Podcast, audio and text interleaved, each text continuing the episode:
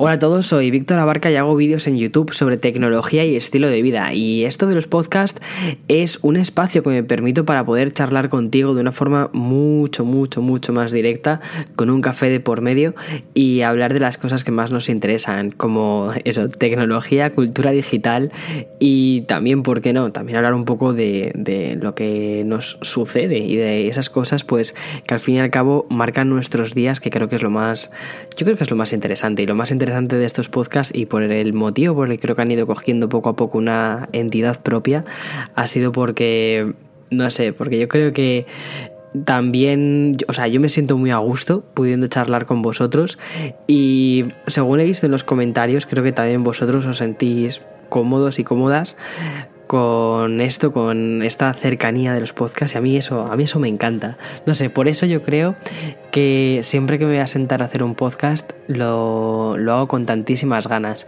Pero bueno, en fin. No, sé si escuchasteis el podcast de la semana pasada en el que hablaba de la tecnología que me gustaría ver durante el 2019. Bien, retomando un poquito del hilo del podcast de la semana o del episodio de la semana pasada sobre la tecnología que me gustaría ver en 2019. Este más o menos sigue esa línea porque han sucedido bastantes cosas interesantes esta semana. No sé si os habéis, si habéis mirado las noticias. Eh, esta semana ha sido el CES. El CES es una de las ferias más importantes importantes de tecnología a nivel mundial y que se, celebra aquí en Estados Unidos, en concreto en Las Vegas. Yo este año no he ido, eh, principalmente porque no he sido invitado, quizás más adelante, cuando sea más grande o lo que sea, yo no tengo ni idea. Eh, sí que quizás me inviten a ir, pero bueno, de momento se, se iba un poco fuera de mis planes el hecho de ir, pero bueno, eh, ha sido interesante, ha sido interesante también poderlo ver todo desde la comodidad de estar en casa y han anunciado algunas cosillas más o menos interesantes, pero este año no he tenido la sensación de que hayan anunciado nada que diga, wow, cómo mola, qué disruptor es todo esto. En fin, han presentado muchísimos ordenadores portátiles, pero una barbaridad ingente de ordenadores portátiles y todos ellos bastante similares entre sí y sobre todo muy similares a los mismos modelos que habían lanzado hace exactamente un año. Es decir, sí, han cambiado algunas cositas, algunas cosas internas, eh, por ejemplo el del XPS, en lugar de tener la cámara en la parte inferior de la pantalla, que queda horroroso, porque si quieres hacer un, iba a hacer un FaceTime, pero un FaceTime no, si quieres hacer un, Skype, se, sale tu papada, sale la nariz desde abajo, o sea, mm, ¿qué forma es esa de colocar una cámara eh, para hablar con, la gente? Y entonces ahora este año han decidido ponerlo en la parte superior, mucho más acertado yo creo, eh, y bueno, pequeños detalles que han ido haciendo en los portátiles que al final no suponen una cosa que digas, oh Dios mío, cómo y también han sacado nuevas pantallas, o han presentado nuevas pantallas 8K cada vez más orientadas al público general, incluso pantallas enrollables que se guardan dentro de muebles. No sé, es como es como un poco una locura. De hecho, me hace mucha gracia que el CES se presente en Las Vegas, porque Las Vegas, la sensación que a mí me dio cuando fui el año pasado a verlo es que todo vale, o sea, cualquier cosa puede pasar allí, pero, pero en, en, el sentido más amplio que te puedes imaginar, ¿no? Eh, yo qué sé, o sea, me acuerdo de ir por... Eh, ay, no me acuerdo ahora mismo, había una, una calle que tenía... que era como súper estrambótica, o sea, era súper mm, kitsch, para que te hagas una idea. Mm, no sé, daba la sensación de que hayas entrado como en un circo pero súper trasnochado, ¿vale? O sea, como si la gente del circo estuviese completamente loca. Vale, eh, la sensación esa de que en Las Vegas cualquier cosa puede pasar, pues mm, es perfectamente aplicable al CES. ¿Realmente tenemos, vamos a tener pantallas enrollables? Quizás sí, pero dentro de muchísimo tiempo. Ahora mismo es como algo completamente anecdótico. Quizás esta tecnología nunca llegue a evolucionar. Me acuerdo del auge de las pantallas curva y al final ahí están. O sea, ¿Quién tiene una pantalla curva? Muy poquita gente. Quizás ahora tú eres uno de esos que dicen, hey, yo tengo una pantalla curva, pero seamos sinceros, ¿cuánta gente realmente tiene una pantalla curva? Yo creo que fue una tecnología que nos vendieron muchísimo y al final no ha supuesto ningún cambio real y se ha quedado en eso, se ha quedado en, mm, mira qué interesante, ya está, poco más. Por ejemplo, las pantallas 8K en tamaños de 55 o 60 pulgadas como han anunciado, tampoco creas que es tan interesante, a menos que te pongas súper cerca para poder ver realmente el 8K. No sé hasta qué punto tiene sentido eso. Y otra cosa más, que actualmente los contenidos ¿Qué contenidos hay en 8K? Creo que Netflix tiene algunas series grabadas en 6K, pero 8K, Uf, no sé. Y luego, además, la velocidad de transmisión que necesitas para todo esto. Obviamente, yo creo que son eh, lanzamientos o presentaciones que no se hacen planteadas para esto se va a poner a la venta mañana, o al menos no se va a poner a la venta mañana eh, a un gran público, sino que está más bien pensado para que las empresas digan, mira, eso es lo que hemos conseguido, eh, mirad qué grandes somos, no, mm, no sé, es un poco la sensación que me da ese tipo de ferias. Por eso, aunque son muy interesantes y dan un poco las claves de hacia dónde está yendo el mercado, me siguen pareciendo un poco excesivas. Creo que excesiva es la palabra y es la misma palabra que puedo utilizar para Las Vegas. De hecho, creo que dije que mi sensación de Las Vegas es que era excesivo todo. Bien. Y mm, una cosa que sí que me ha llamado muchísimo la atención es la cantidad de equipos que se han presentado con USB-C. Ya prácticamente tanto ordenadores, pantallas que se conectan a estos equipos, todo va con USB-C y eso eso me encanta y si 2019 es el año del USB-C me parecerá perfecto. O sea, creo que es por ahí por donde tenemos que ir hacia estándares, hacia llevar menos cables en las mochilas que no tiene tanto sentido ya esto. Y mm, es verdad que quizás en los teléfonos móviles hemos ido viendo el estándar USB-C adaptado desde hace más tiempo, sobre todo Android. Quiero recordar que el Nexus 6P que tuve en su momento, ese ya tenía un USB-C y cargaba rapidísimo, o sea, me parecía aquello increíble. Entonces, me gusta bastante cómo poco a poco eh, la industria del teléfono móvil ha ido metiendo, incorporando eh, estas novedades hasta que al final ya se están convirtiendo eso en un estándar. El nuevo iPad Pro, algo inimaginable, ¿no? Decir, wow, Apple metiendo un, un cable que no es directamente de ellos. Pues mira, ahí está y, y, a la gente le ha gustado muchísimo el iPad Pro y está vendiendo bastante bien, creo, ¿eh? Así que muy contento con eso. Ojalá, de verdad, este año sea el año del USB-C. Y poco más, en, el, en, la presentación del CES no hubo así nada súper reseñable, más allá, por ejemplo, de la presentación que hizo Intel, que sí que pudo ser un poquito más interesante, sobre todo por los nuevos procesadores que mostraban, más orientados a portátiles y a llevar potencias de escritorio a portátiles, eso me pareció muy guay.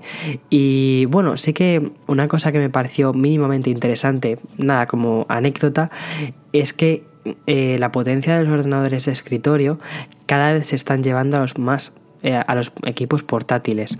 No sé, me parece muy interesante eso, como al final el trabajo de una persona, o, eh, sea, yo veo los, ordenadores como un equipo para trabajar, ¿no? pero al 100%.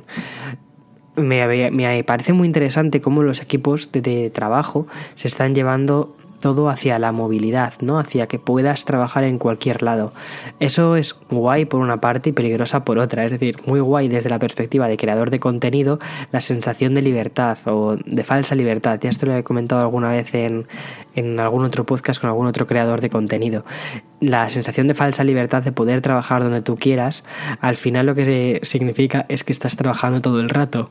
Porque sí, te llevas tu ordenador al salón, pero en lugar, yo que sé, de estar desconectado, viendo webs que te apetecen ver o Netflix o lo que te dé la gana, al final estás eh, enviando correos, eh, editando vídeos, haciendo nuevos proyectos, documentándote.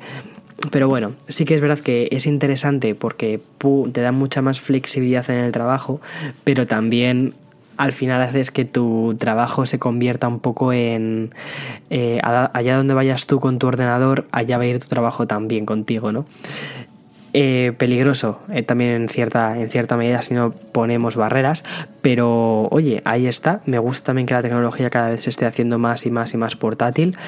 Creo que al final terminaremos con la imagen de un ordenador portátil o quizás es un iPad, eh, quién sabe, pero la imagen de un ordenador portátil, es decir, un equipo más potente, yo veo muy claramente eso, un ordenador portátil para, para trabajar y un iPhone o un Android, lo que sea, un teléfono, eh, para, para comunicarnos. En muchos casos sé que será un teléfono y un iPad Pro no sé, digo iPad Pro porque realmente me parece que en el mundo de las tablets el más avanzado actualmente es el iPad Pro. Google ha intentado sacar un competidor que es el, el, Pixel Slate y no lo he traído todavía al canal. Tengo muchas ganas de traerlo al canal, el Pixel Slate, y espero hacerlo pronto. Pero mirad, eh, os voy a confesar una cosa. El otro día fui a, a comprar el Pixel Slate a Best Buy, eh, que es una tienda de, electrodomésticos de aquí de, Estados Unidos, muy parecida para la gente que me escucha en España, muy parecida a MediaMark. Eh, y no lo tenía de hecho, me llamó muchísimo la atención. Fijaos que esto, esto me, no sé, me, pareció muy interesante. Eh, los dos empleados que se suponía que estaban en el stand de Google ayudando para el tema de vender productos de Google, que estaban, pues eso, con los Pixel normales, con lo que son los teléfonos móviles, con los Google Home Hub, bueno, con los productos que son made by Google, ¿vale? Eh, les pregunté por el Pixel Slate si lo tenían y se quedaron como un poco a cuadros y me dijeron, em, no, el Pixel, tenemos el, el, Pixel 3 y el 3XL. Y pensé, espera, no, no me lo he entendido bien. Digo, no, el Pixel Slate. Y, em, claro, cuando volví a. O sea, se lo intenté decir, no, es, es una especie de tablet, ordenador que, que, ha sacado Google. Y dijo, ah, sí, este de aquí. Y era el que me estaban ofreciendo era el Chromebook, el Pixel Chromebook, ¿no? O eh, Pixelbook, no sé cómo se llama. Eh, y era como, no, ese es el año pasado, el Pixel Slate es nuevo. En fin, eh, espero que más adelante lo pueda solucionar y pueda hacerme con uno, sobre todo para hacer un análisis de cara, hacer un análisis para el canal, porque me parece muy interesante. Creo que hay que intentar analizar tecnología que no solo sea la que yo utilizo en mi día a día, sino también eso, tecnología que otras personas, como vosotros, podáis llegar a utilizar e intentar sacar el máximo partido y, ver si de verdad eh, existen competidores más allá de, ¿no? Es decir, u opciones más allá de, que es lo, es lo más interesante. A veces, y esto estoy aquí eh, caminando por las ramas un poco, a veces es un poco complicado em, dividirte tú como persona, como individuo, con tus preferencias hacia qué tipo de productos te gustan más. O sea, yo no, yo no lo oculto, yo utilizo en mi día a día productos de Apple, son los que mm, para mí, de hecho esta semana hice un vídeo sobre ello, eh, el ecosistema de Apple es el que más valor me aporta en mi día a día. Eso no significa que Windows me parezca mal, de hecho al contrario, Windows me, me ha gustado muchísimo, me parece súper, súper interesante y me gusta mucho como sistema operativo. Eh, y tampoco significa que Android no me guste, o sea, en absoluto. Simplemente que yo he encontrado más valor en esto para mí. Pero otra persona puede encontrar más valor en otro equipo. Y me parecerá totalmente respetable. Y creo que de hecho eso es lo bueno. Creo que tiene que haber más diversidad. Y si, y si más gente dijese, no, a mí me gusta Linux, pues perfecto. Oye, a mí me gusta este otro sistema operativo que ha hecho eh, Ubuntu, ¿no? Pues, pues perfecto, o sea, me parecerá genial. Y que sacasen más productos y más cosas con sistemas operativos diferentes y alternativas y fabricantes diferentes que dentro de una. dentro de unos principios, ¿no? Eh, estén, estén bien. Vamos, eso me parece genial. Eh, pero bueno, en fin, que, que como decía, que me voy por las ramas. Que es bastante difícil como individuo, ¿no? como persona, a la hora de hacer una review sobre tecnología, decir, eh, hago una review sobre este producto que me interesa y me gusta mucho, o hago este, una review sobre este producto que no me termina de interesar tanto, pero creo que a mi comunidad, a mis suscriptores sí les puede interesar, o sobre todo que tengo que tenerlo en mi canal, es decir, intento poco a poco convertir mi canal en una especie de referencia de tecnología en el idioma español, ¿no? Eh, entonces, bueno, pues efectivamente, a veces te toca eh, arremangarte, ¿no? Eh, y decir, bueno, me meto en el río e intento exprimir lo máximo posible este, este equipo. Y eso me pasó, por ejemplo, con el Book 2, con el Microsoft Surface Book 2, y debo reconocer que me ha gustado muchísimo. Me parece una alternativa muy buena a un MacBook Pro en cuanto a concepto, en cuanto a, eh, bueno, en cuanto a concepto, sí, decir, una empresa como Microsoft diseña el software y diseña el hardware. Eso es interesantísimo. Es el mismo concepto por el que, muchísima gente está súper enamorada de Apple, ¿no? Pues el mismo concepto se traslada también a Microsoft. Eso está muy, muy, muy bien.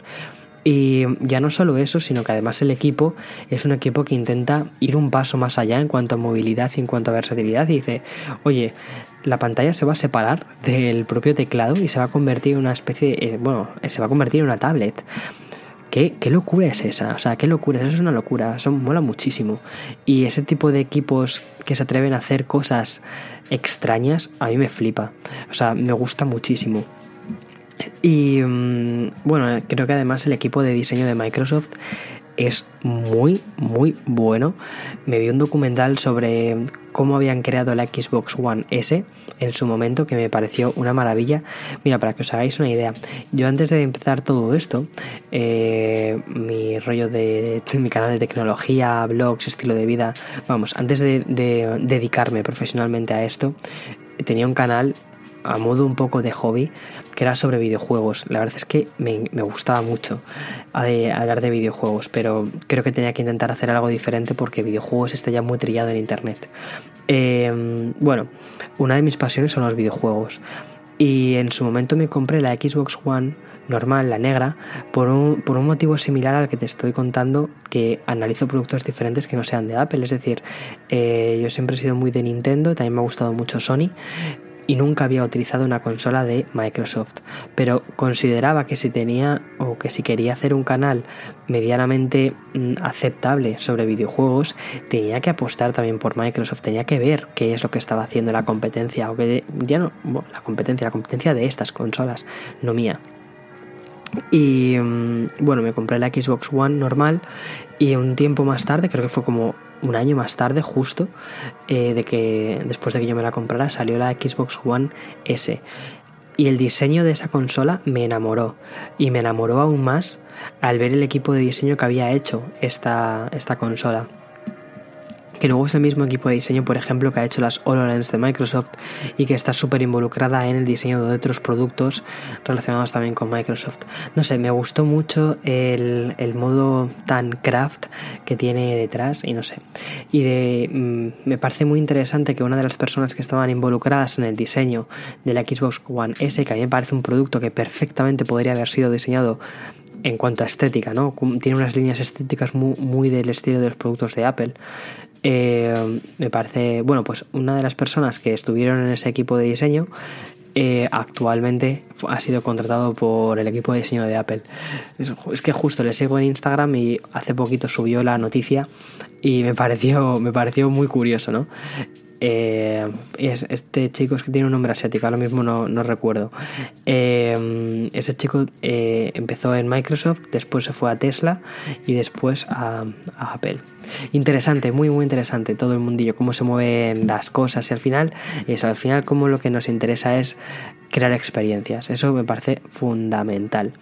Y bien, me he ido completamente del tema que tenía pensado hoy. O sea, tengo un guion para, para, el, para el podcast, para este episodio, y me he ido completamente. He estado divagando durante 12 o más minutos. En fin, perdonádmelo y, y, de verdad espero que no vuelva a pasar esto de irme tantísimo por las nubes. Pero bueno, me emociono al hablar de cosas que me interesan y, ya está. En fin, eh, al principio de esta conversación, de este podcast, estaba comentando que este año hemos empezado de una forma bastante curiosa, ¿no? Con un cest, eh, yo lo veo bastante descafeinado, con unos lanzamientos que son decir, bueno, sí, vale. Y todo esto además ha venido un poquito mm, edulcorado. Bueno, edulcorado no, no diría edulcorado. De hecho, edulcorado sería algo bonito. Ha venido como cuando le... No, ha venido como cuando echas mucho vinagre a una ensalada, ¿no? Que te quedas como, uff, no, esto no. Bueno, pues ha venido avinagrado por eh, unos resultados financieros de las empresas más top del mundo que han sido un poco descafeinados. Exacto, justo, mira, ya que estamos en un café con Víctor, vamos a utilizar referencias al café. Unos resultados descafeinados. Perfecto, ya sabemos que el café descafeinado no nos termina de gustar. en fin, eh, bueno, os podéis imaginar ya por dónde voy, ¿no? Eh, los resultados que presentó Apple fue que habían eh, hicieron un descenso de las expectativas de las ventas. Me pareció un gesto muy valiente por parte de Tim Cook escribir una carta hablando eh, ya no solo a sus inversores, sino también a la gente, ¿no? a los medios que parece que tanto interesan este tipo de cosas.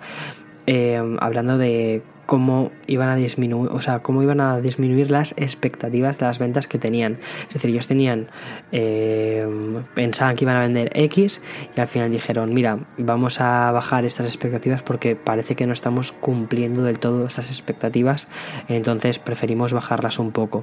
Bien, eso me parece un gesto bastante valiente.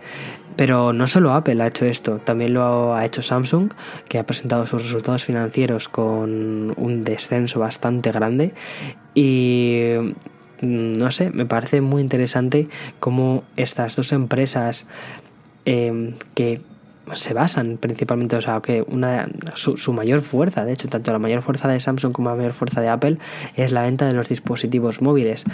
Eh, se ha visto mermada.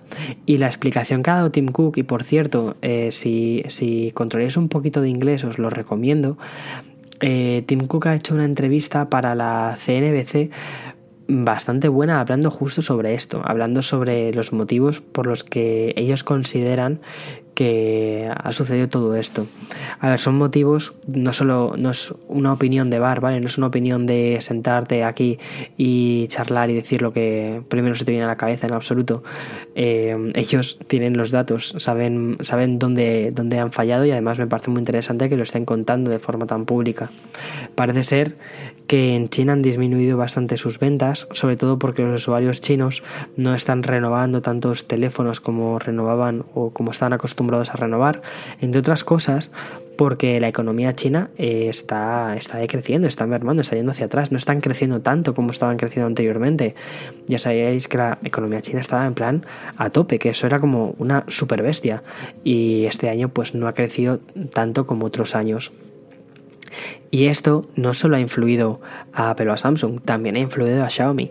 Xiaomi lleva em, con una caída en bolsa que tanto gusta ahora a todo el mundo hablar de las caídas en bolsas cuando no tenemos ni idea de cómo funciona la bolsa. Yo el primero y por eso no voy a hablar de ello. Em, lleva seis meses con una caída en bolsa mm, bastante interesante. En fin. Eh, como decía, no soy economista, no controlo bien los temas de bolsa. Eh, lo di en su momento en, la carrera, en una asignatura que tuve aparte de estas como optativas, pero os soy muy sincero, siempre he sido muy malo para los números. La bolsa no, no tiene nada que ver con números, pero no sé, no, no me termino de gustar demasiado eh, el mercado financiero y no le, no le presté demasiado interés en su momento, no lo presto ahora eh, tampoco demasiado interés. Realmente, y si tuviera que ser sincero, no importa mucho el resultado financiero de las empresas, lo que importa es que aporten buenos productos, que sean interesantes para la gente y ya está. O sea, no invierto, yo no invierto, entonces no sé por qué se ha generado tantísima historia.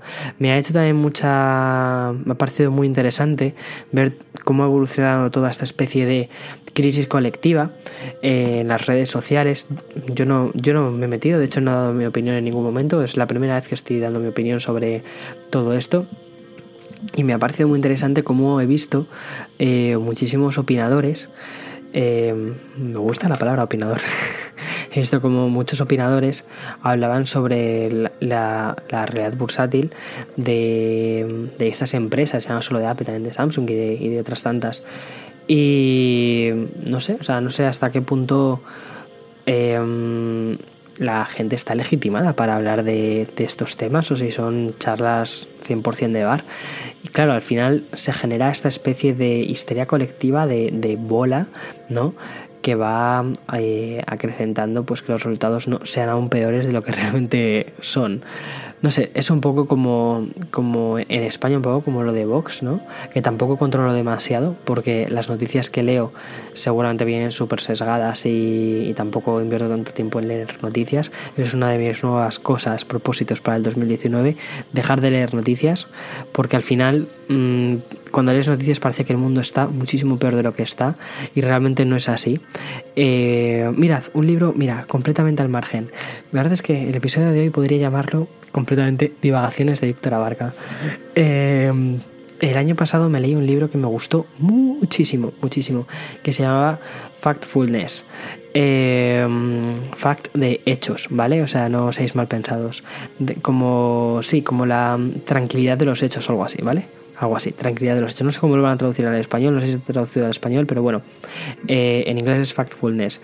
Entonces, Aquí los autores lo que decían era una cosa muy interesante. Era eh, analizaban con datos, datos reales, con estadísticas, cómo el mundo cada vez estaba yendo a mejor, a muchísimo mejor. Y trataban temas tan interesantes como la superpoblación del mundo y cosas así, pero basándose en estadísticas y como decían, mira, que no hay que preocuparse tanto de estas cosas, que los medios de comunicación les encanta alertarnos, volvernos locos con esto, porque al final necesitas, necesitan eso, necesitan el clic, ¿no? Son como, son como YouTube, pero a lo bestia. O sea, bueno, YouTube es yo creo que incluso más bestia todavía. Pero necesitan el clic, necesitan que les compres el periódico. Ya eso no existe. Entonces, mmm, tienen que ser mucho más alarmistas. ¿Y cómo consiguen ser, eh, ser alarmistas? Si dijesen, oye, todo está precioso, hoy es domingo, ha amanecido genial, hace un poquito de frío, así que abrigaros eh, y ya está. Pues no, así no venden periódicos. Sin embargo, si te dicen las crisis de no sé qué, las, qué sé, hay hambrunas en el mundo, hay menos hambrunas en el mundo que nunca. O sea, obviamente hay que conocerlas y hay que entenderlas, pero también hay que entender que estamos yendo mejor y que los seres humanos, yo tengo muchísima, muchísima, muchísima, muchísima fe en el ser humano. O sea, a mí el ser humano me encanta como especie. Creo que eh, hemos hecho muchísimo bien, que cada vez somos más conscientes de que tenemos que hacer las cosas aún mejor. Eh, pero a veces cuando leen las noticias da la sensación de que el ser humano es, es un ser atroz. Y, y, yo creo que hay muchísima más gente buena que gente mala en el mundo. Vamos, mi, mi experiencia particular, que al fin y al cabo es súper limitada, eh, me da la sensación de que hay más bondad en el mundo que gente mala. Entonces, no sé, y siempre en los periódicos siempre sale la gente mala. Y lo mismo pasa un poco con, con las eh, con los resultados financieros, ¿no? Creo que muchas veces los resultados financieros, que es como la parte mala, mmm, tapan todas las cosas buenas que al final hace una empresa a lo largo del año. Por ejemplo, Apple quizás no, no ha vendido eh, o no ha obtenido los resultados financieros debido a que en China no compran tantísimos teléfonos como otros años, pero lo cierto es que han sacado tres modelos de teléfonos muy interesantes. Eh, sigue habiendo muchísimos otros modelos de teléfonos de otros años un poquito más descontados en la Apple Store. Han sacado un iPad más económico, que eso mmm, no nos lo imaginábamos. Han sacado otro iPad que es muchísimo más caro, eh, pero muy, muy, muy potente. Y no sé, a mí me parece que las cosas las están haciendo, las están haciendo bien y que las pueden hacer mejor. Todo el mundo puede hacerlo mejor. ¿Puedo hacer mejor el podcast? Por supuesto que sí. Pero al final yo creo que también lo importante es continuar. O sea, continuar, no perderse en el ruido y ya está. Y Samsung igual. Samsung también creo que hace que está haciendo las cosas muy bien. Ha presentado unos resultados financieros con menor venta de dispositivos, pero seamos sinceros, el Note 9 como teléfono mola un montón. El Samsung Galaxy S9 eh, hace unas fotos bestiales. Dentro de poquito van a presentar el Samsung Galaxy S10, que tiene una pinta de ser un teléfono precioso y probablemente se convierta en mi siguiente Android eh, que lleve en el bolsillo. Tengo muchísimas ganas, la verdad, de llevar, de llevar un teléfono Samsung en el bolsillo, junto con, ya sabéis que llevo siempre dos teléfonos, uno iOS y otro Android. Eh, hasta ahora he llevado el Essential porque lleva Android prácticamente puro y sobre todo porque así no perdía mucho la perspectiva de Android que me parece muy interesante sobre todo para el tema de las reviews. Y luego por otro lado eh, bueno o sea perdón y me gustaría pues que quizás este año 2019 es el año en el que voy a llevar un Samsung Galaxy S10 eh, cubriendo la parte de Android. O sea creo que Samsung está haciendo también las cosas muy bien en cuanto a teléfonos. Está mejorando muchísimo la user interface de sus dispositivos ya no es la abominación esta que teníamos hasta hace, hasta hace poquito. Y no sé, me parece que las cosas las están haciendo poquito a poco, las están haciendo bien, están avanzando, pero bueno, eh, China parece ser que, bueno, China es un mercado bestialmente grande. Y el otro día me vi un vídeo muy bueno por cierto os recomiendo un canal de youtube que es genial eh, de nuevo está en inglés pero para los que controléis inglés y si no controléis inglés poner los subtítulos o sea ahora youtube ha sacado una cosa de los subtítulos que los está haciendo como automáticos y los está haciendo muy bien, ¿eh? O sea, está, está traduciendo muy bien las cosas. Bueno, que os recomiendo que veáis un vídeo del, del, canal de Wall Street Journal que habla en concreto, bueno, el canal es buenísimo, el canal de Wall Street Journal, más en concreto la parte de tecnología es buenísima. Y habla, por ejemplo, en este vídeo de que en China no son nada fieles con las marcas, de que, o sea, que los usuarios chinos son, o sea, sacan un nuevo teléfono, comparan muchísimo las especificaciones de ese tiene X procesador, ese tiene X gigas de RAM, ese tiene esta pantalla, ese tiene esta otra pantalla, pum, se van a ese, independientemente de la marca que sea y sobre todo son muy, muy, muy, muy sensibles al precio. Entonces, si un teléfono cuesta 100 eh, yuanes menos, pues se van al de 100 yuanes menos, aunque la marca no la hayan escuchado en su vida, porque saben que al final todos vienen de las mismas fábricas o prácticamente de las mismas fábricas y que mm, al final lo que están haciendo es ir recortando márgenes de un sitio a otro y se van al que más márgenes hayan recortado. No sé, me parece súper, súper interesante. Y bueno, la economía china, eso, no parece ir tan bien. Encima es una economía con un público que eh, no es nada fiel y las grandes marcas, sobre todo las marcas también extranjeras, pues eso, Apple, Samsung se han visto bastante afectadas, también su propia marca nacional, Xiaomi, que Xiaomi se está considerando como una marca de gama alta allí en China, sobre todo con móviles un poquito más caros y hay muchas alternativas más baratas. Fijaos, por ejemplo, que Xiaomi está sacando otras submarcas eh, para intentar diversificarse en su propio mercado. No sé, es que me parece, me parece esto interesantísimo. Y em, yo creo, sinceramente, que el mercado de los smartphones está muy maduro. Entonces, Em, ya la gente no percibe una sensación de cambio tan grande de un año para otro, no percibe estos saltos que sí que hemos percibido durante estos años anteriores. Al final, los pequeños saltitos que estamos teniendo es una mejor cámara, una mejor batería, una mejor, pero al final son mejores cositas, ¿no? Pero son pequeños saltitos. Em, con los saltos de los procesadores sí que es cierto, sí que quizás este año ha habido un salto bastante grandecillo con el salto del iPhone 10 al iPhone 10S eh, pero el usuario habitual probablemente no, no perciba tanto, tanto, tanto ese cambio y por eso la gente ya no está cambiando de teléfono cada año o dos años. La gente normal, digo, ¿vale? No, no nosotros los, los super frikis de los teléfonos. Eh, pensad, pensad en vuestros, o sea, cuando penséis en esto, no penséis en vosotros como usuario normal, porque si estáis escuchando un podcast de tecnología, ya no sois un usuario normal. Partiendo de eso, pensad en vuestro amigo, en vuestra amiga o en vuestra familia que no tienen idea de, o sea, que le da igual y que son los que os piden a vosotros consejo para compraros un teléfono Em, esta gente, estas personitas, no se, están, no se están cambiando de teléfono todos los años habitualmente, vamos, me parece rarísimo. ¿Qué están haciendo? Tiran con el teléfono hasta que el teléfono se les está cayendo a cachos. Que bueno, en algunos casos eso, es, eso les pasa en nada porque son, se les rompen nada, pero por lo general no, y suelen llevar el teléfono pues eso, cuatro años. Entonces la gente ya no está cambiando tanto los teléfonos, no percibe una sensación de decir, es que mi, mi teléfono está completamente obsoleto en absoluto De hecho, si ahora mismo una persona quisiera comprarse un iPhone 6S, no me parecería, o sea, una persona con un uso normal de un teléfono, ¿vale? Eh, no me parece una locura, no me parece que esté comprándose un producto del Pleistoceno, en absoluto. Eh, dices, bueno, te va a servir, a ver, no vas a hacer mil maravillas con él o no vas a poder ponerte los 300 millones de filtros de Instagram, porque para eso sí que requiere una potencia adicional eh, y todo esto, pero vas a tener un teléfono perfectamente útil para, varias tareas. No sé, que me parece curioso cómo está todo esto. Creo que el mercado de los smartphones eh, ya está bastante maduro y eso es el motivo por el que a mí me da la sensación, y cuidado, esto es un poco charla de bar, ¿vale? Lo que estoy diciendo ahora mismo. Eh, por el, motivo por el que no se está renovando tantísimo los teléfonos. Y luego también que han entrado otras marcas que han pegado bastante fuerte y, y bueno, desestabilizan el mercado bastante, lo cual también viene de vez en cuando bastante bien porque hay que empujar la innovación por otros lados, aunque yo personalmente creo que el smartphone necesita reinventarse. Pero bueno, eso luego voy a hablar un poquito más en profundidad sobre ello. Y curiosamente, dentro de toda esta especie de hecatombe con China, de decir, em, Apple y Samsung ya no venden tanto como querrían vender en el mercado chino, ha surgido un gigante de allí, que es Huawei.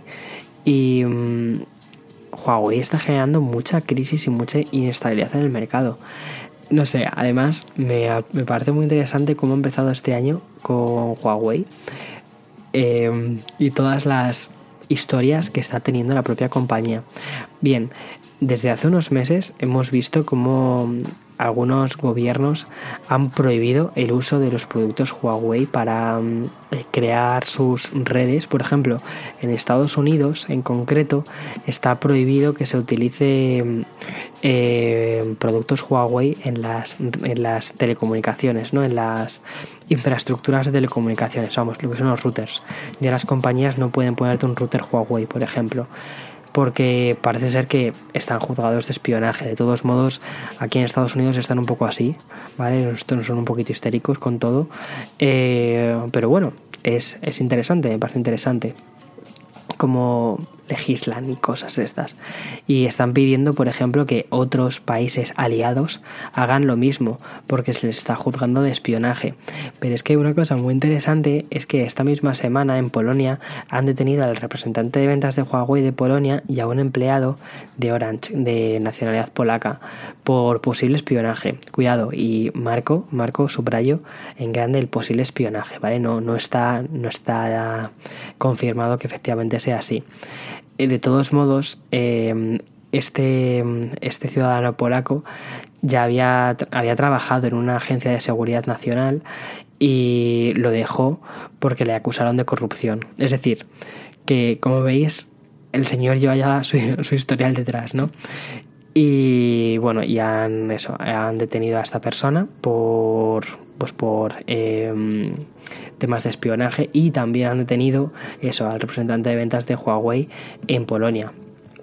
O sea, que, que vaya tela. De momento, como te digo, esto es una acusación. De aquí a que sea real hay que demostrar demasiadas cosas, pero veremos cómo evoluciona todo esto. A mí me parece eso, me parece muy, muy, muy interesante. Sobre todo porque en principio Huawei dice que es una empresa independiente del gobierno chino. Es decir, ¿por qué, por qué se les está em, deteniendo a estas personas porque en principio lo que están diciendo es que están eh, espiando para el gobierno chino, ¿vale? Según Huawei, ellos dicen que son siempre una empresa independiente del gobierno chino, pero curiosamente ha sido financiada por el gobierno para que sea tan grande como, o sea, una cosa que tiene Huawei es dinero por aburrimiento, tiene muchísimo dinero y viene de financiada por el gobierno. Eh, y que además, curiosamente, parte de la cúpula eh, de la compañía es del, son políticos del gobierno. Entonces, ¿hasta qué punto nos podemos creer esa independencia de la que ellos hablan, no? En fin, de todos modos, como quizás, o sea, siempre hay que tener muchísimo, o sea, mucho cuidado con todo esto. Eh, tengo algún problema con las empresas del gobierno, o sea, ya sean del gobierno, de cualquier gobierno. No, si es un gobierno normal que no intenta desestabilizar la economía mundial, o si, o sobre todo, si es un gobierno normal que intenta dar lo mejor a sus ciudadanos, perfecto. O sea, las, empresas de los gobiernos son empresas públicas, ¿vale? Eh, yo soy una persona que de verdad que defiendo bastante lo público.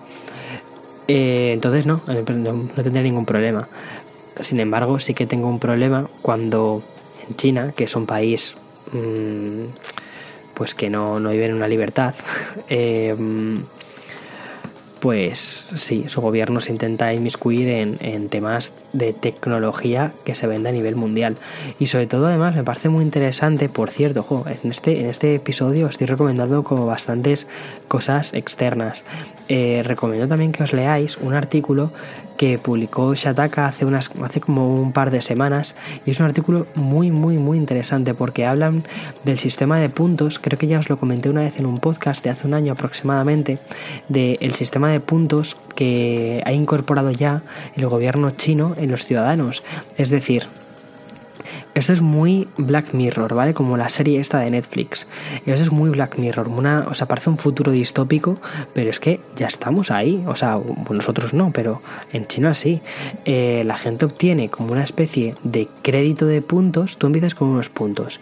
No recuerdo cuántos. Ponte que 100. Empiezas con 100 puntos. Entonces, si tú realizas una serie de acciones, tu crédito de puntos va aumentando. Si tú realizas otras acciones, tu crédito de puntos va disminuyendo. Por ejemplo, protestar en Internet en contra del gobierno, eso baja puntos, baja muchísimos, muchísimos puntos. Eh, si tienes un buen crédito económico, es decir, tienes dinero en el banco, eso te sube puntos. Em, yo qué sé, haces, haces determinadas actividades en Internet, pues dependiendo de lo que hagas, te sube puntos o te baja puntos. Claro, esto, ¿quién determina lo que baja y lo que sube puntos cuando, cuando se están haciendo cosas relacionadas con tu privacidad?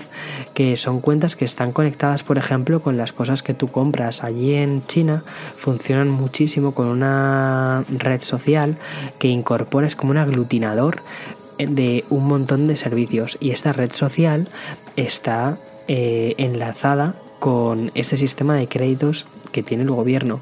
Curiosamente a muchísimos ciudadanos chinos esto les parece correcto porque dicen, si yo soy un buen ciudadano, se me premia como buen ciudadano. Y eso está muy bien, eso está muy bien planteado. Eh, y si otra, persona es una mala ciudadana, pues se le eh, penaliza. Eh, ¿Qué tipo de consecuencias va a tener esto? Pues mira, las consecuencias son desde que te reduzcan la velocidad de Internet, que bueno, eso, venga, dramas del siglo XXI, no pasa nada porque te reduzcan un poco la velocidad de Internet, vale. Pero cosas más graves pueden ser como porque, por ejemplo, eh, no puedas llevar a tus hijos a una determinada escuela y los tengas que llevar a otra escuela muchísimo más lejos.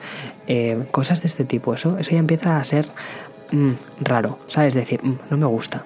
Sobre todo también porque al final es el gobierno el que está accediendo a tu privacidad.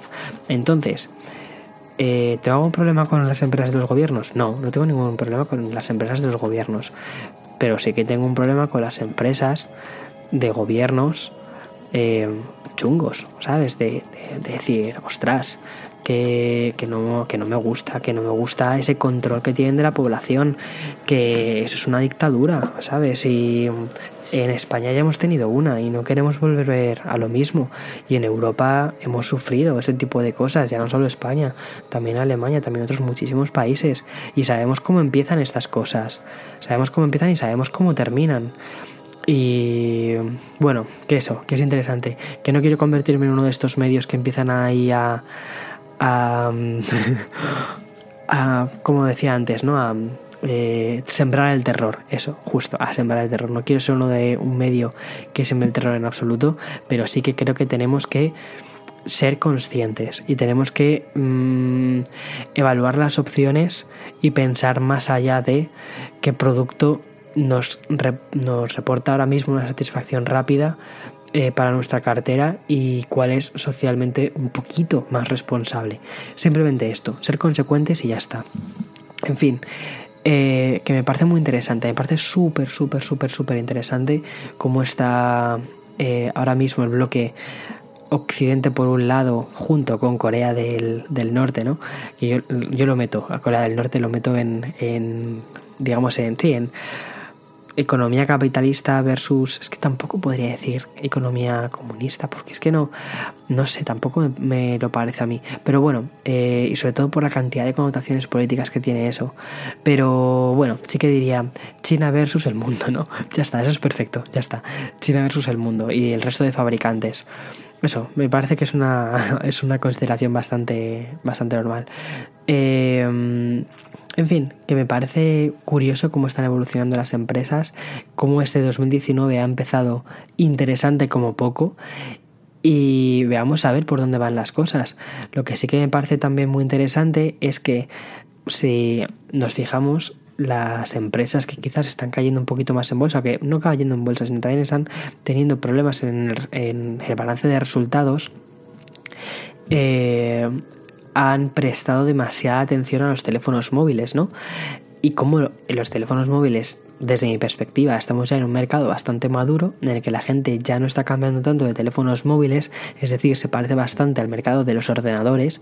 No cambiamos de ordenador cada año porque, oye, nos arruinaríamos y sobre todo que tampoco percibimos que haya tantísimos cambios como para cambiar de ordenador, que eso ya es una locura. Eh, para el usuario es muy guay, pero para las empresas quizás no tanto. Y mm, no sé, o sea, hemos llegado a un punto en el que el smartphone se, han convertido, se ha convertido ya en ese ordenador portátil o en ese ordenador de sobremesa que sirve para trabajar, es decir, en ese instrumento utilitario. Y ese instrumento utilitario está en los bolsillos de todo el mundo. Ya está en los bolsillos de todo el mundo. Entonces ya no vendes teléfonos a gente nueva. Ya estás vendiendo teléfonos a gente que ya tiene teléfonos y que está renovando teléfonos no sé si me explico, ya no es abrir mercado, es el mercado que tienes, irlo actualizando. No sé, me parece muy curioso, por ejemplo, que en estas últimas navidades, cuando estuve en España, eh, incluso mi abuela me pidió un... Bueno, ella, ella fue muy gracioso, ella me pidió un iPhone. Eh, oye, ¿y los teléfonos estos que tenéis? Eh, bueno, bueno, un iPhone no, me pidió un smartphone. Eh, que se conecta a internet y todo esto. Y fue como, Dios mío, incluso mi abuela, que es una señora de 86 años, que, oye, me parece genial. Al final no sé qué han hecho mis padres, pero vamos, pero me parece muy, muy curioso que mi abuela estuviese en YouTube también, que viera luego mis vídeos de YouTube. En fin, a lo que me refiero es que creo que los teléfonos móviles han llegado a eso, han llegado a un punto en el que ya no están vendiendo tantos teléfonos nuevos. Quizás esto se puede redebatir directamente con la cifra de nuevas activaciones por SIM, pero vamos, la última vez que miré esto no estaba viendo tantísimas activaciones por SIM, sobre todo ya en los países occidentales ya no hay activaciones nuevas por SIM. Eh, lo que está viendo es eh, se está pasando de contratos de unos a otros, ya está, pero no hay activaciones nuevas de clientes, de clientes nuevos como tales. Eh, apertura de nuevas líneas. Lo que estaba viendo es la misma línea que te la estás llevando a diferentes contratos. Ya está. Entonces, eh, eso, creo que el, mm, teléfono móvil ha llegado a un punto de muchísima maduración, tanto a nivel de software como a nivel de hardware, sobre todo a nivel de hardware. Creo que podemos evolucionar un poco más a nivel de software, pero no tanto a nivel de, de hardware. Y que hay que evolucionar por otro lado. Creo que las empresas deberían de pensar qué va a ser lo siguiente, qué va a ser ese siguiente dispositivo completamente disruptivo que mm, no tenga por qué suplir el, teléfono. Es decir, el teléfono no ha venido para suplir un ordenador ni para suplir una televisión, ha venido para remodelar muchísimas de las cosas que teníamos hasta ahora. Pero, mm, no sé. Mm, ¿Qué será, ¿Qué será lo siguiente? Yo no lo sé. Si lo, subiera, si lo supiera, posiblemente no estaría haciendo un podcast, estaría, pues eso, eh, bueno, yo creo que sí, que aunque diría, iba, iba a decir, estaría sentado en un trono de oro, obviamente no, no, la verdad es que no, no sé qué haría, no, tener un trono de oro no me termina de gustar y la verdad es que la idea del podcast me sigue encantando eh, posiblemente sí, seguiría teniendo un podcast y seguiría contándote estas cosas. Eh, no lo sé, quién sabe. En fin, en cualquier caso, eh, a mí me encanta soñar, me encanta pensar en qué va a ser lo siguiente y no sé, me apetece pensar en qué será ese siguiente dispositivo. Y si escuchas este podcast, si has llegado ya hasta este punto, hasta los 47 minutos de episodio, Dios mío, cómo hablo sin parar. Eh, no me extraña que el hoy a veces me tenga que decir, Víctor, por favor, cállate, que, me tire la cabeza ya, mm, que me da vueltas. Bueno, si has llegado hasta estos 47 minutos de episodio, eh, me encantaría que me dejaras en Twitter un comentario diciéndome qué crees que va a ser lo siguiente. Yo creo, creo, ¿vale? Eh, que van a ser eh, algo relacionado con cosas que nos ponemos encima del cuerpo. Es decir, los teléfonos ya los guardamos en nuestro bolsillo. Yo considero que los teléfonos los ponemos encima del cuerpo.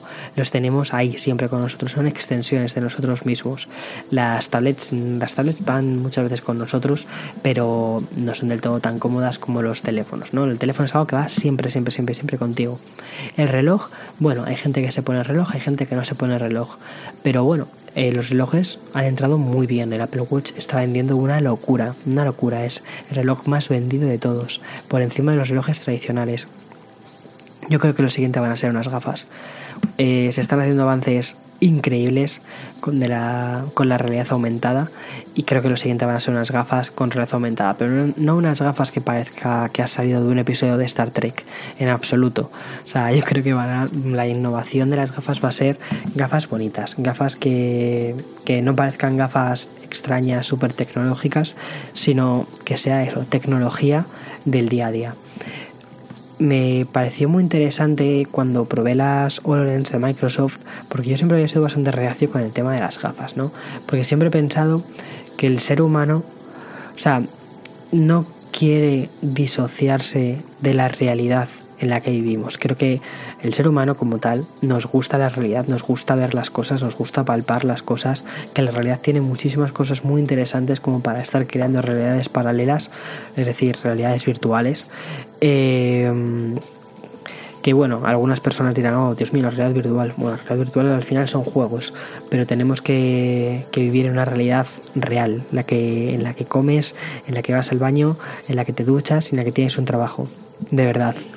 Em, que no sea criptomonedas. Em, bueno, a lo que voy. Oye, quizás podría ser bastante interesante eso, ¿no? Es decir, la minería del siglo XXII. Ponerte las gafas de realidad virtual y ponerte a picar criptomonedas. Bueno, da igual. Eh, ya estoy otra vez divagando. Me parece muy interesante eso, cómo em, la realidad aumentada, es decir, cómo ofrecer más datos de una realidad que ya existe, la, nuestra, puede suponer el futuro. Y me parece que la forma más sencilla de hacerlo no es con un teléfono móvil, porque al final un teléfono móvil, la realidad aumentada de los teléfonos móviles, como que no terminan de, de explotar, porque, bueno, primero, los desarrolladores tienen que sacar más provecho de todo esto, pero tampoco creo que se interesen tanto porque al final los seres humanos, yo creo que la gente no cogemos el teléfono móvil y empezamos a jugar con la realidad aumentada y ver las cosas de la realidad eh, con el teléfono móvil. Sin embargo, si tuviésemos un, unas gafas que ya tienes puestas siempre delante de ti, eso es diferente. Yo, por ejemplo, que llevo gafas, que ya estoy acostumbrado a llevar gafas, si mis gafas me pudieran dar una información contextual de la realidad en la que estoy, sería una, sería una pasada. Tú imagínate eso. En lugar de tener un monitor real, en lugar de tener una mesa de trabajo real, tengo simplemente un teclado, tengo un ratón, me pongo mis gafas eh, que se conectan quizás a mi teléfono móvil, a mi iPad o a mi ordenador portátil y tengo un monitor muchísimo más grande con muchísima más información delante de mí. ¿Realmente existe? No, es una pantalla generada, es una es lo que sea, no es un holograma, no es, es eso, es estoy viendo una información delante de mis ojos. Eso sería perfecto, sería increíble. ¿Dónde no me gustaría que se utilizase esto? Tú imagínate que estás con tu pareja y estás eso, teniendo una cena interesante, romántica, ¿no? Es decir, una, una cena de, de, de querer pasar tiempo con tu pareja. Vale, por favor, esto si sucediese en algún momento en el futuro, por favor, acordaos de este momento. No lo hagáis, no os pongáis a mirar los mensajes del WhatsApp a través de las gafas pensando que la otra persona no lo ve.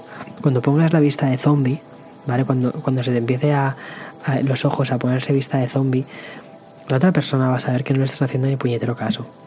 Y eso, eso sí que puede ser bastante... Yo creo que puede generar bastantes rifirrafes en casa. En fin, ya estoy como siempre divagando.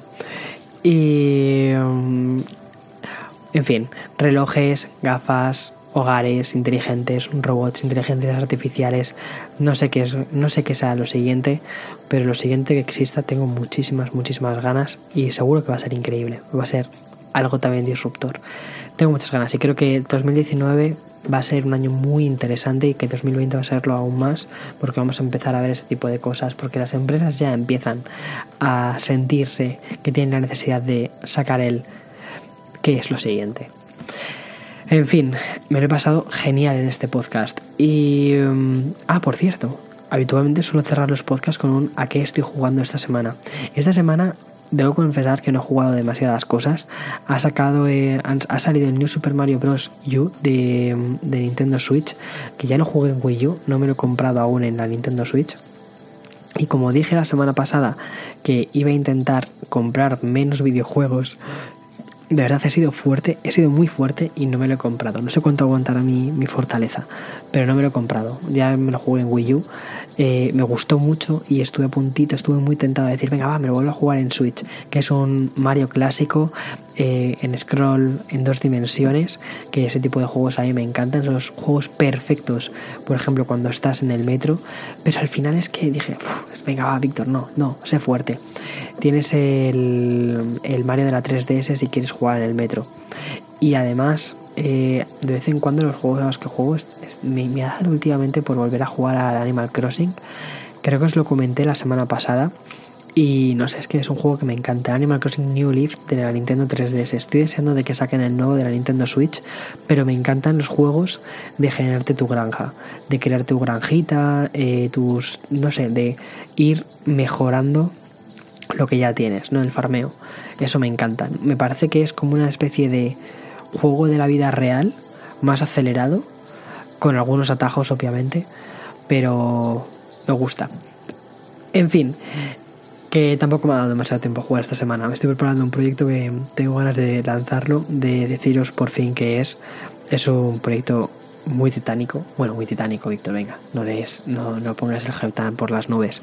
A ver, es un proyectillo grande, ¿vale? O sea, es un proyectillo que va a estar en la línea del canal de YouTube y en la línea del podcast. O sea, al mismo nivel que estos dos, eh, se va a poner el, el, nuevo proyecto. Quizás un, bueno, venga, un pelín por debajo, ¿vale? Un pelín por debajo porque es nuevo y porque no quiero tener expectativas demasiado altas que luego no cumpla. Pero sí, va a estar ahí. A ver, el podcast cuando lo empecé, las expectativas eran bajísimas. Esperaba que me escuchaseis, nada, cuatro gatetes ahí eh, al otro lado de, de los auriculares. Y cuando semana tras semana sois miles, bueno, ya lo puedo decir que sois. Es que muy fuerte, o sea, eh, me parece increíble. Sois decenas de miles semana tras semana. Es una locura. Es una, además, puedo decirlo en plural, decenas de miles. Eh, se ha multiplicado muchísimo. O sea, prefiero, no, prefiero no pensarlo, prefiero no pensarlo. En fin, que muchísimas gracias de verdad por estar otra semana más conmigo escuchando mis tonterías, eh, tomándote este café conmigo, compartiendo estos instantes de charleta y que no puedo esperar a ver para grabar el siguiente podcast.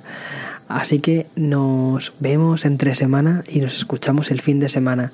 Que pases una semana genial y espero haberte acompañado durante este rato que hayas tenido ya sea lavando los platos, como me dijo el otro día eh, un, eh, un, chaval que conozco, bueno, eh, Tony, que de hecho él tiene otro podcast, Ruta 97, que me dijo que escuchaba mi podcast mientras fregaba los platos, me hizo muchísima gracia.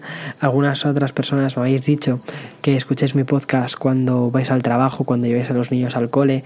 el otro día un padre me escribió un mensaje súper bonito que escuchaba mi eh, justo después de acostar a los críos, que tiene dos niños, acuesta a los niños y después, para relajarse un poco después del día estresante, eh, escuchaba mi podcast porque su mujer trabaja de noche en un hospital y por lo menos pues eso, escucha, escucha esto. No sé, me pareció muy guay, me pareció muy guay. Y dije, jo, este tipo de cosas, esta comunidad mola, mola muchísimo. Es genial.